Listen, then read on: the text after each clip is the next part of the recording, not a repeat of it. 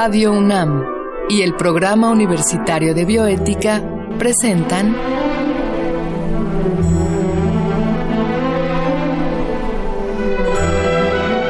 El Árbol de las Ideas.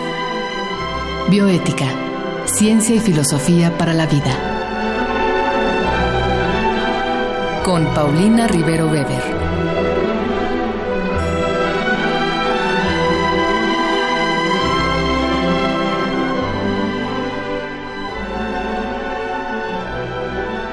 Saludo a todos los radioescuchas. Yo soy Paulina Rivero Weber, directora del programa universitario de bioética. Y en esta ocasión vamos a hablar de filosofía de la biología. Y para ello está con nosotros el doctor Ricardo Noguera, a quien enseguida les presentaré. Eh, vamos a escuchar primeramente, como siempre, la cápsula que Radio UNAM y el programa universitario de bioética han preparado para ustedes.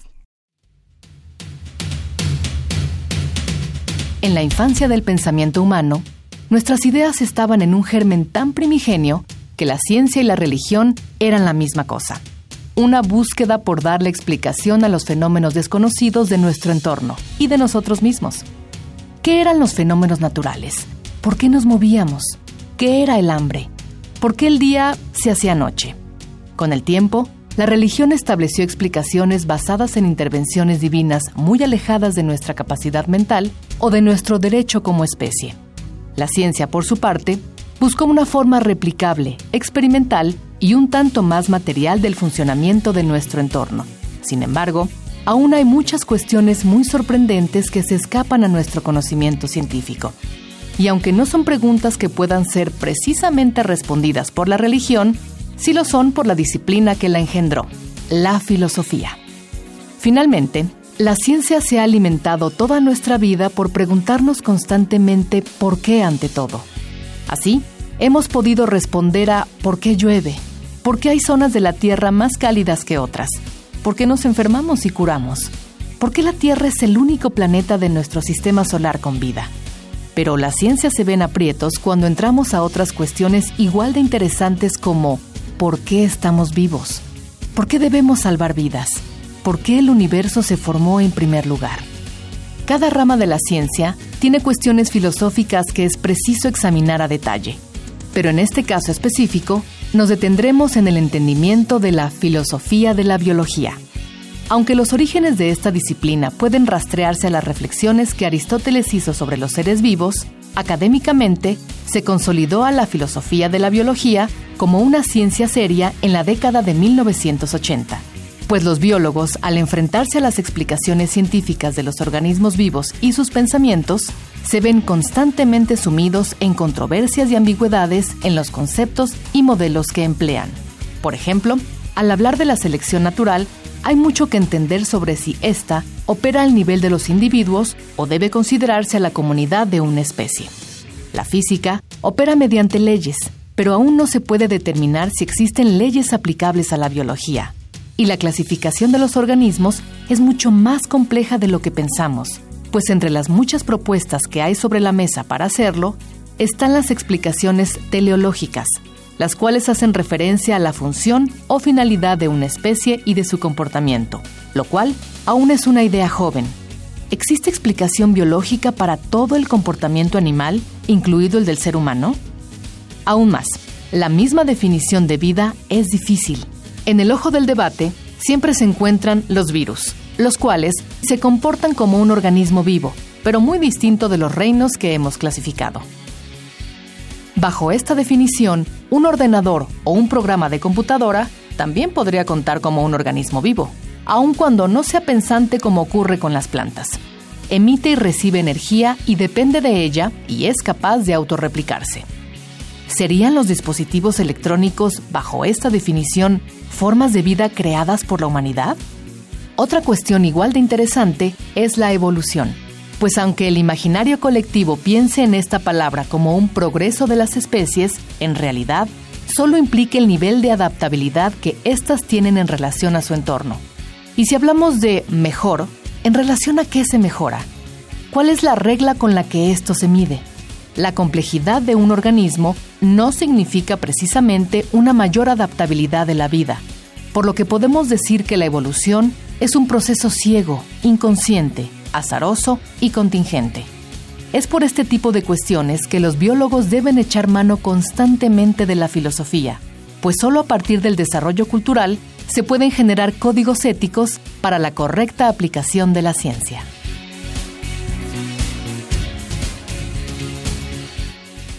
Pues les decía yo que estamos acá con el doctor Ricardo Noguera Solano.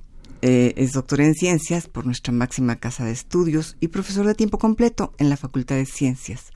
Desde 1996 ha impartido cursos ahí. Y bueno, sus líneas de investigación son la historia de las ideas de la evolución y la herencia, el origen evolutivo de la moral, que es algo de lo que nos gustaría que nos hablara hoy. Y bueno, pues eh, Ricardo, gracias por estar nuevamente con nosotros. Pues muchas gracias, Paulina. Me da mucho gusto estar aquí contigo. Pues este, justamente veníamos en el camino platicando de la cuestión de la evolución de la moral, ¿no? De, qué difícil es a veces em, introducir este concepto en filosofía, ¿no? Eh, cómo la filosofía muchas veces se distingue por este afán de encontrar la cualidad única del ser humano que nos hace diferentes a todos los animales y cómo la biología cuando nos pone de frente que somos primates, eh, pues de alguna manera nos está regresando un poco de ligereza a la vida, ¿no? Un poco de, de alegría incluso, ¿no? Sí, efectivamente, ver la moralidad como un producto de la evolución a veces es difícil. Sobre todo porque debemos tener muy clara la noción de evolución biológica, que se diferencia de algunas otras nociones que han estado ligadas a la idea de progreso, algo que en biología es muy discutible. Y bueno, esa noción de evolución, eh, una vez que nos queda clara que el ser humano ha tenido un origen común con otros primates y otros mamíferos, puede uno más o menos darse una idea de que la moralidad ha sido producto de esa evolución de millones de años. Y ahí hay una clara noción o visión de progreso o complejidad.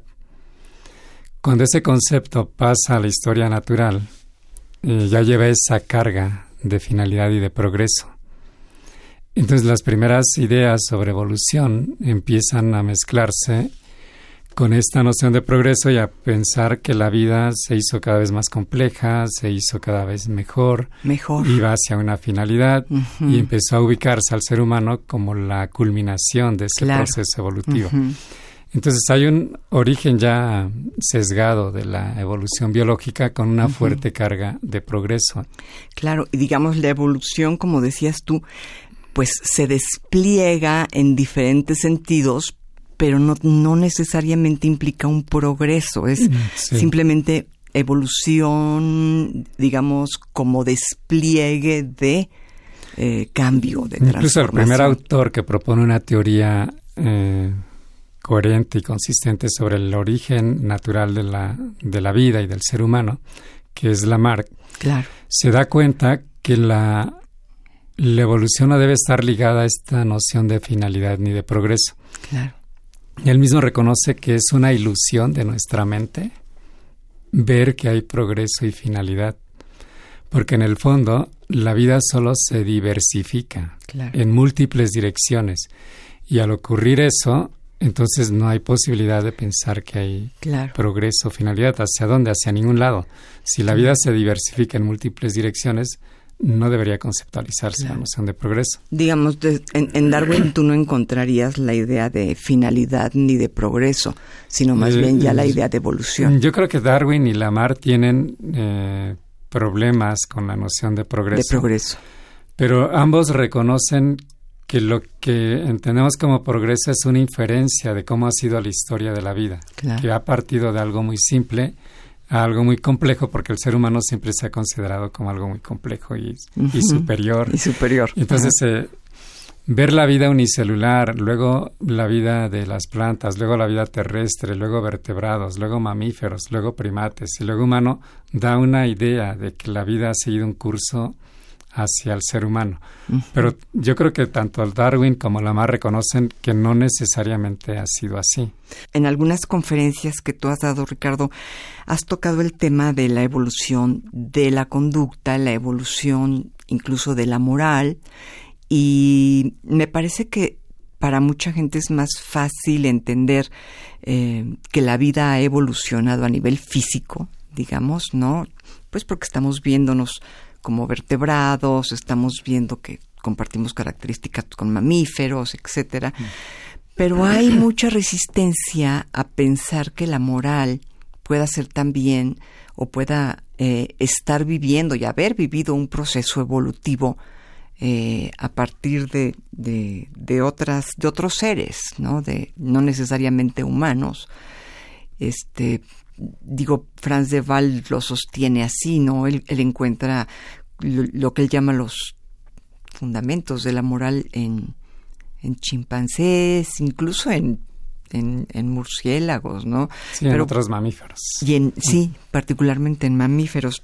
¿Cuál sería tu, tu, postura? A este sí, yo creo que podemos hablar de raíces evolutivas de la moralidad, que son tanto estructuras biológicas como la neocorteza, por ejemplo, y sin esa neocorteza sabemos que no hay capacidades cognitivas. Y esa neocorteza está presente en mamíferos, está presente en primates y está presente en el linaje del ser humano. Ahora, la moralidad yo la considero una capacidad cognitiva en la que utilizas información, percibes información, analizas información, tomas decisiones. Y entonces es, para mí es una capacidad cognitiva. Y esa capacidad cognitiva no surgió cuando surgió el Homo sapiens. Tiene una historia ligada a la funcionalidad de la neocorteza, que sabemos que está desde hace cerca de 300 millones de años. La neocorteza. Cuando surgieron los mamíferos. Al menos la evidencia más lejana es de 280 millones de años de los mamíferos. Y esos mamíferos ya tenían esa neocorteza entonces... esas capacidades cognitivas de la memoria, la racionalidad, que no es la misma para cada humano y no es la misma para cada primate ni mamífero, eh, las emociones, eh, la... Ahí podríamos hablar de una capacidad de organizarse en términos sociales. Sabemos que la mayoría de los mamíferos viven en, grupo, entonces tiene que haber una manera de organizarnos socialmente. Claro. Y esa, algunos autores llamarían protomoralidad o protomoral, cuando no hay simbolismos que heredamos culturalmente. Como el lenguaje. Como, el lenguaje o como las, eh, los grafos o cualquier instrumento externo a nuestra eh, capacidad eh, cerebral.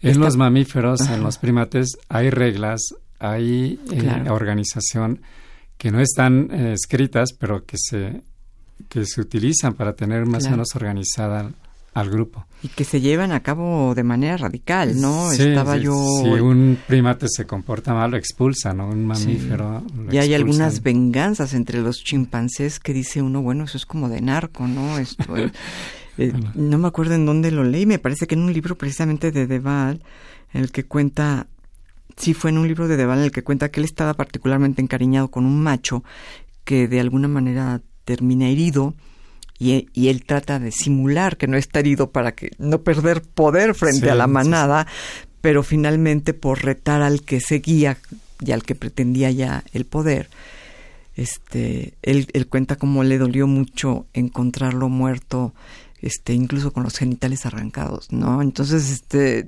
estas, estas costumbres que tienen, por ejemplo, los, los primates, que a veces son amorosas y a veces son de una violencia increíble, de alguna manera pues son resultado del cumplimiento o el incumplimiento de las normas de la manada, ¿no? Sí, exactamente. Pues eso es lo que le llamaríamos moral, ¿no? Este, digo, me parece muy prudente que hablen. Claro, ya cuando hablamos, digamos, de la moral humana es porque hemos ya elaborado códigos de conducta y que culturalmente se transmiten de generación en generación y cada cultura ha escrito sus propios códigos y que varían de una cultura a otra, han variado a lo largo del tiempo, pero todas, lo que podemos identificar es que todas están encaminadas a mantener la cohesión social, a mantener unido al grupo.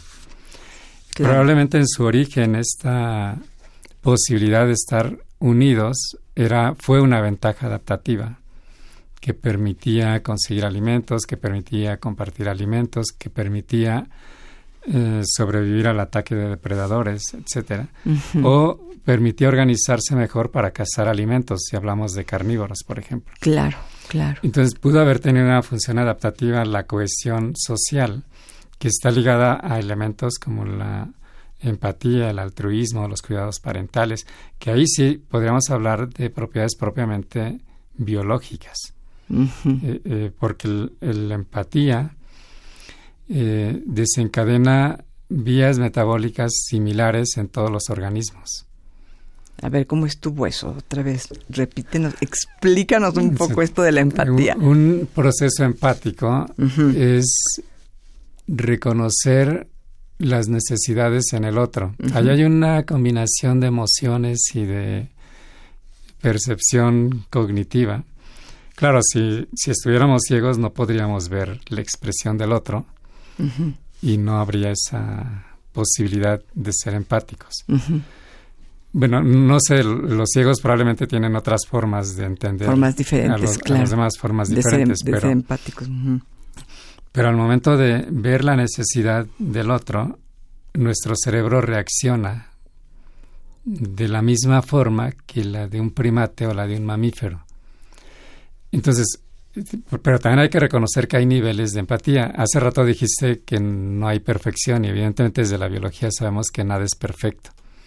Y no todos los humanos tenemos los mismos niveles de empatía, ni todos los mamíferos, ni todos los primates. Claro. Entonces, una, una primera acción es reconocer esa necesidad en el otro. Una segunda acción sería actuar en respuesta a esa necesidad. De lo que se ha descubierto, lo que se ha visto es que estos procesos empáticos eh, activan las mismas regiones del cerebro y genera el, mismo tipo de, neurotransmisores que te hacen, por un lado, te hace rato, reconocer o eh, la, otra parte, que es la más importante, eh, actuar. Hacer una acción en beneficio del que está teniendo una necesidad. Si desde niño nos enseñaran a ser empáticos, seríamos una sociedad diferente. cada una de las capacidades cognitivas, la racionalidad, la moralidad, la memoria, la capacidad estética, tienen raíces biológicas y nacen con el ser humano, pero si no potenciamos ninguna de esas capacidades, quedamos en cero o quedamos como cuando nacimos. Desafortunadamente la universidad solo potencia la racionalidad y somos muy racionales los científicos, los filósofos, pero somos poco empáticos muchas veces.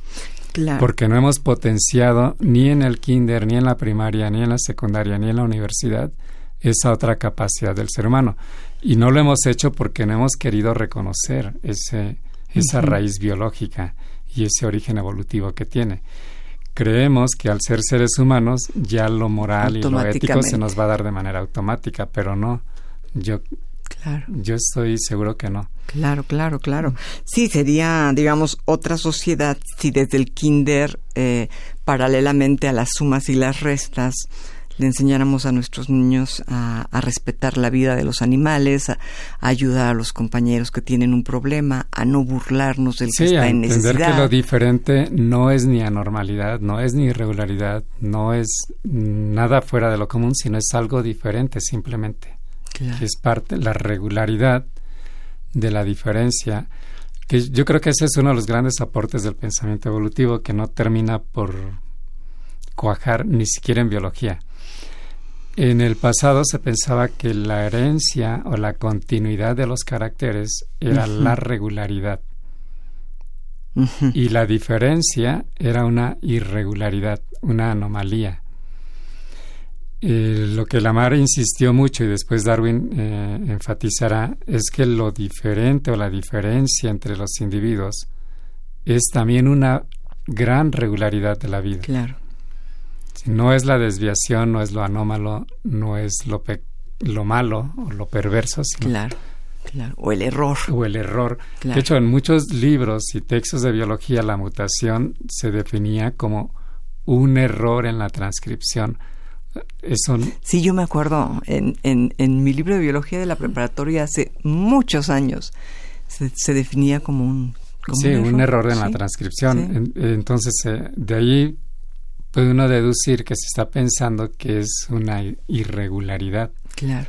Cuando simplemente deberíamos definir mutación como un cambio en la secuencia de los nucleótidos y cualquier diferencia como algo normal, algo cotidiano. Pero el otro gran peso que tiene nuestra cultura es que siempre estamos organizando en grupos, en clases y definiendo que algunas son mejores que otras o que algo es mejor que otro. Y eso está ligado a la noción de progreso, desde luego, a esas categorías. Claro.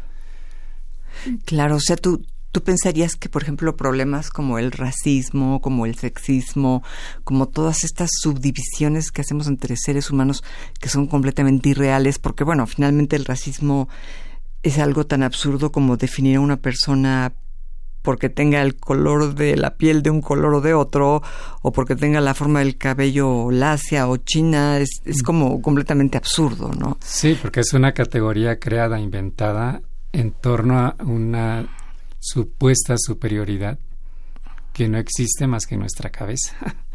Pero tú pensarías que esto sería producto, digamos, de un malentendido de la forma en que evoluciona la vida. Sí, y también, eh, por ejemplo, cuando Darwin propone su teoría, la llama la teoría de la variación y la selección natural, que en un principio se llamaba la teoría de la descendencia con modificación. Y yo estoy cada vez más convencido de que esa tendencia de la modificación es una serie de argumentos que retoma de Lamarck, porque Lamarck menciona que cada vez que nace un organismo nace diferente al otro. Y esa es la grandeza de la vida, la diferencia. Y eso potenciado genera la diversificación y genera la biodiversidad y genera los millones de especies que han vivido. De alguna manera, tanto a Lamarck como a Wallace no se les ha dado el lugar, eh, digamos, han quedado un tanto opacados por la grandeza de Darwin, ¿no? Pero me da la impresión de que nos gusta crear seres grandotototototes y, y no reconocer este eh, ¿me entiendes? Hacer, sí. sí. todo lo que está alrededor, pues tal vez sin Lamarck y sin, Wallace, pues a lo mejor Darwin Porque la historia también tiene ese sesgo de progreso, como si cada aporte de autores anteriores fueran llevándonos avanzando, avanzando hacia una dirección mucho más alta o superior de conocimiento. Entonces la historia también tiene esos sesgos. y no, no escapa de esa noción de progreso. Ahora, escapar de, esta noción de progreso también nos podría llevar a cuestionar muy a fondo y de manera muy radical esa supuesta superioridad humana, ¿no? Eso es, por ejemplo, pensemos, no sé, en las ballenas, ¿no? Las ballenas tienen una forma de conocer el mundo completamente diferente a la nuestra, eh, se comunican, sin lugar a duda, también de una manera diferente, perciben todo de manera patrones de conducta moral altruista, exactamente, de, incluso de proteger al, al, desvalido. El otro día estaba yo, bueno es que ahora tenemos mucho acceso a videos que antes no, no. Estaba yo viendo el video de una mujer eh, que se dedica al estudio de los, del océano y una ballena comienza a empujarla y a empujarla y a empujarla y se la lleva a la lancha y, y la saca y, de lo que ella no se ha dado cuenta era que se acercaba a un grupo de tiburones este, hambreados, ¿no? Entonces, este, ella, ella sorprendía y dice, pues me salvó la vida. Entonces, estas actitudes de altruismo que se dan. Pero más allá de estas actitudes, pues creo que sí sería importante dejar de lado la noción de progreso para introducir la noción de diferencia, ¿no? La ballena conoce el mundo de una manera diferente a como lo conozco yo y no por eso es mejor ni peor, ni mi manera ni la suya, ¿no? Este, bueno, la mía no sé, la, la del ser humano está ahora muy cuestionada por, por, por todo lo que ha hecho al planeta, ¿no? Por todo el peligro en que ha puesto el planeta, pero bueno, a través de una noción de diferencia en lugar de progreso, sería más fácil respetar las diferentes formas de ser y conocer el mundo de otros animales en lugar de ver que nosotros somos el clímax del progreso, ¿no? Sí, yo pensaría que la evolución debería de ser un o tener un sinónimo de diversificación. Claro.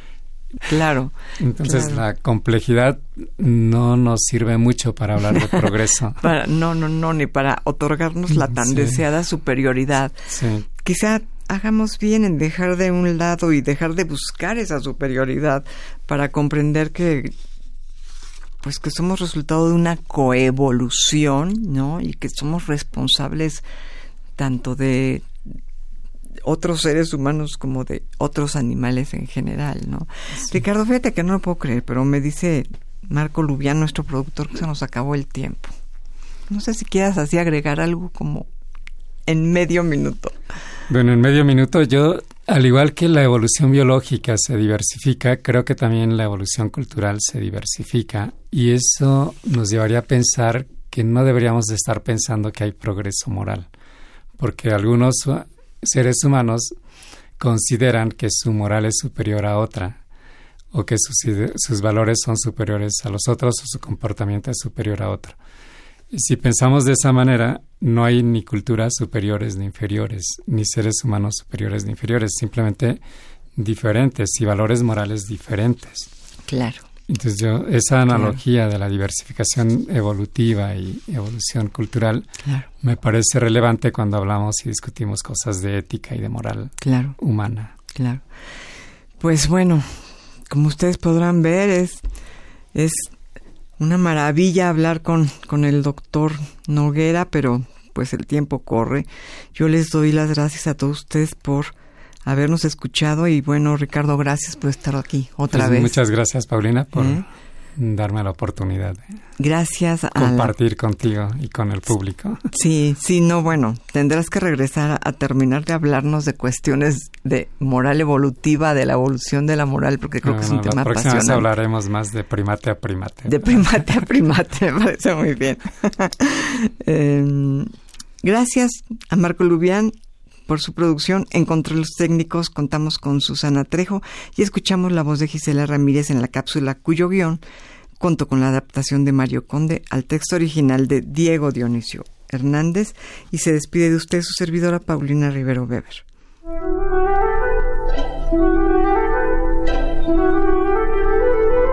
Radio UNAM y el Programa Universitario de Bioética presentaron